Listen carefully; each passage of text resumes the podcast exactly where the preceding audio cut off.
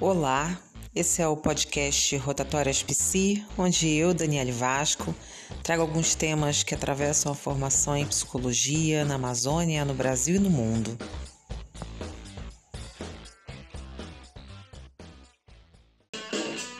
O episódio Pés para que os quero se tenho asas para voar fará uma passagem pelos estudos da deficiência a partir do livro Que é Deficiência, de Débora Diniz, e do clássico Estigma Notas sobre a Manipulação da Identidade Deteriorada, de Irving Goffman.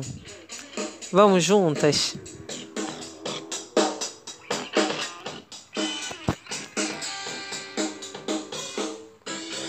Frida Perna de Pau era como a pintura mexicana Frida Kahlo foi chamada na escola em função da sequela de poliomielite que atingiu seis anos de idade e atrofiou sua perna e pé direito. A partir disso, ela começou a usar calças e as suas exóticas e famosas saias longas. Aos 18 anos, sofreu um acidente, passou por 30 cirurgias, mais de 30 cirurgias, passou a usar um colete de gesso, até que em 53, 1953, ela teve os dedos do pé amputados. Frida era uma mulher com deficiência, experimentando um corpo fora da norma. Vamos pensar que, ao contrário do que se imagina, não há como descrever esse corpo como anormal, ainda que seja um corpo fora da norma. Porque essa ideia de anormalidade carrega um julgamento estético do que é o normal, do que é o normal da espécie humana. As pessoas com deficiência são as que têm impedimento de médio ou longo prazo, um, impedimento de natureza física, mental, intelectual, sensorial, e que interação com uma ou mais barreiras pode obstruir sua participação na sociedade em igualdade de condição com as demais pessoas.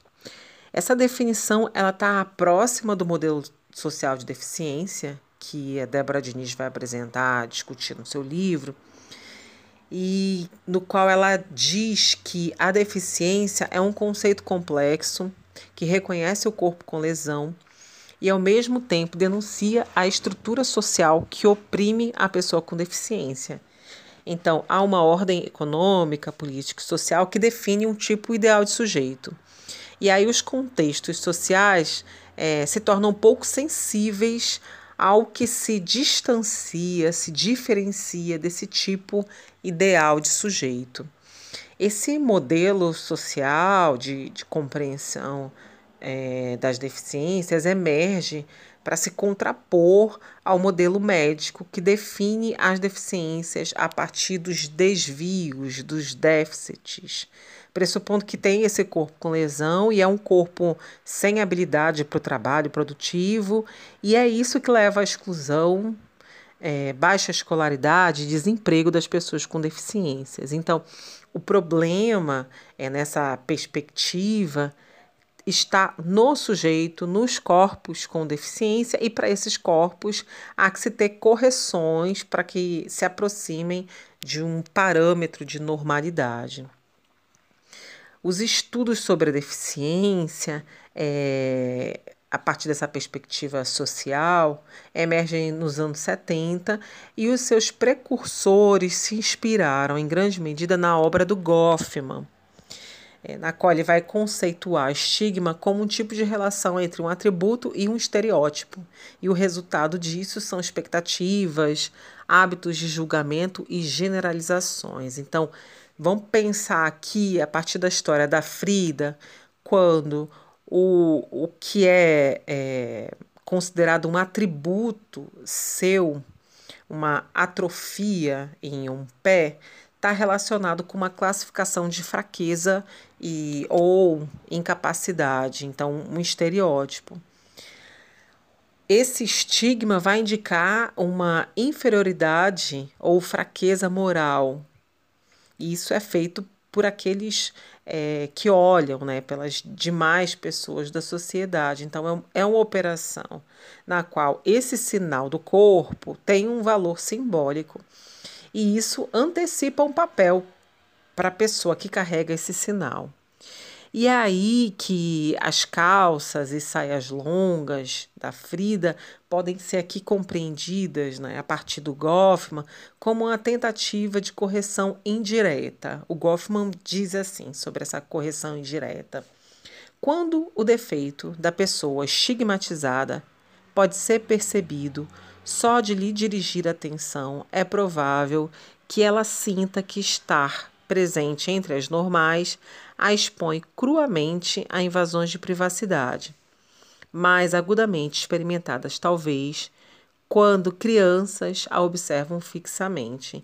Importante pensar aqui, a partir dessa passagem do Goffman, que esse processo de estigmatização, que envolve o olhar nessa né, relação com os outros, com a sociedade, mas envolve também, é, sobretudo, uma linguagem. Então, era a Frida perna de pau, ou a aleijada, a incapacitada, inválida, são nomeações e, e também categorias que, que foram problematizadas, né?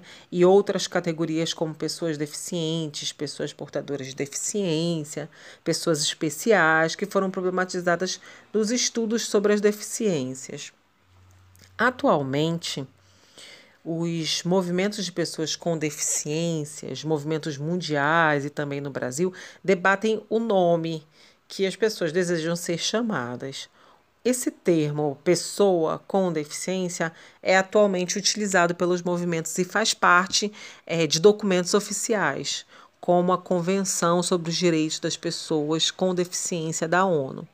Esse é um termo que atende é, vários princípios, né? Alguns desses princípios é de não usar eufemismo ou não camuflar as deficiências, também de valorizar diferenças e necessidades, defender igualdade, identificar direitos para diminuição ou eliminação das restrições de participação. Eu vou falar de mim, Eduardo. Eu sempre digo que o poder da fala me salvou. Mas muito mais do que isso. Nem toda pessoa com deficiência fala, certo? Mas, mais do que a fala, o que me salvou foi estar socializado junto com as pessoas, foi conseguir socializar com as pessoas e estar fazendo parte de alguma forma. E claro, o capacitismo atravessou essas relações, mas fazer parte de alguma forma desse processo. E a educação foi o método que eu consegui fazer para poder não ser tão excluído da sociedade enquanto uma pessoa com deficiência. Essa medida eugenista do governo Bolsonaro só prova o quanto ele acredita que pessoas com deficiência não podem estar fazendo parte da sociedade e, inclusive, não têm direitos básicos à educação.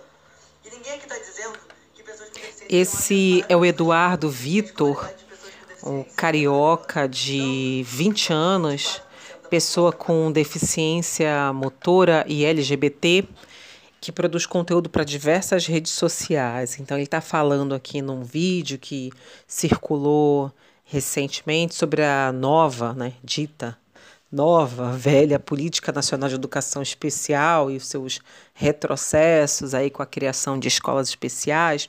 E o Eduardo está mencionando também o capacitismo no seu processo formativo, que, em linhas gerais, trata-se de uma categoria que remete à capacidade de ser e fazer reiteradamente negada às pessoas com deficiência em diversas esferas da vida social. Segundo a Organização Mundial da saúde, 10% da população mundial possui algum tipo de deficiência. No Brasil, cerca de 45 milhões de pessoas têm algum tipo de deficiência, o equivalente a 23% da população geral, segundo o IBGE. Como afirma Débora Diniz, a deficiência não se libertou da autoridade biomédica e dessa marca social de tragédia pessoal. Uma vez a Frida Kahlo é, disse: Nem lembro mais como era antes da dor. A sensação nunca mais me deixou de que o meu corpo carrega em si todas as chagas do mundo. A Frida retratava em suas pinturas o seu sofrimento. Algumas das suas obras é, tinham órgãos expostos, corpos sangrando com cicatrizes. Essa obra exprime a crueza da dor, simbolizada e elaborada com cores vívidas, criando aí na arte conforto e enfrentamentos. Ainda que sejam relatos é, e, e obras também atravessadas e criadas em momentos de dor, não há é, na vida da Frida uma sentença de fracasso, de tragédia que foi imposta pelas limitações físicas.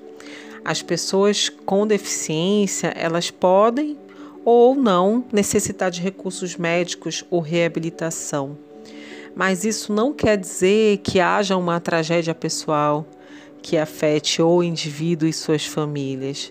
Então, pensar que há uma questão de justiça social e a afirmação ética da vida quando se desafia esse padrão do normal e patológico e trabalhamos a favor de uma sociedade inclusiva. Nas palavras da Frida, os pássaros só são livres porque podem voar. A liberdade é justamente a incapacidade de se perceber as limitações pés, para que os quero se tenho asas para voar? Esse foi o segundo episódio do podcast Rotatórias Psi, que abordou o tema da deficiência, estabelecendo a interseção com o livro da Débora Diniz e do Goffman. Você já experimentou ou experimenta ou convive com alguém que experimenta algum impedimento de médio ou longo prazo, de alguma natureza? Que considerações são possíveis formular sobre esses impedimentos vividos no cotidiano. Nós ficamos por aqui desejando que considerações, pensamentos e afetos sigam circulando. O Rotatórias Psi foi idealizado e produzido por mim, Daniele Vasco. A música de abertura é do Estrobo. Na matéria da Malu Bassan, da Carta Capital de setembro de 2020, vocês podem encontrar mais informações sobre militância PCD e também interseccionalidade no artigo de Siqueira Batista e colaboradores de 2014, intitulado Arte e Dor em Frida Kahlo. Vocês encontram mais informações sobre a vida e obra da Frida. E para finalizar, um abraço especial para a turma de Psicologia 2018 da Universidade Federal do Sul e Sudeste do Pará, Unifespa. Até mais!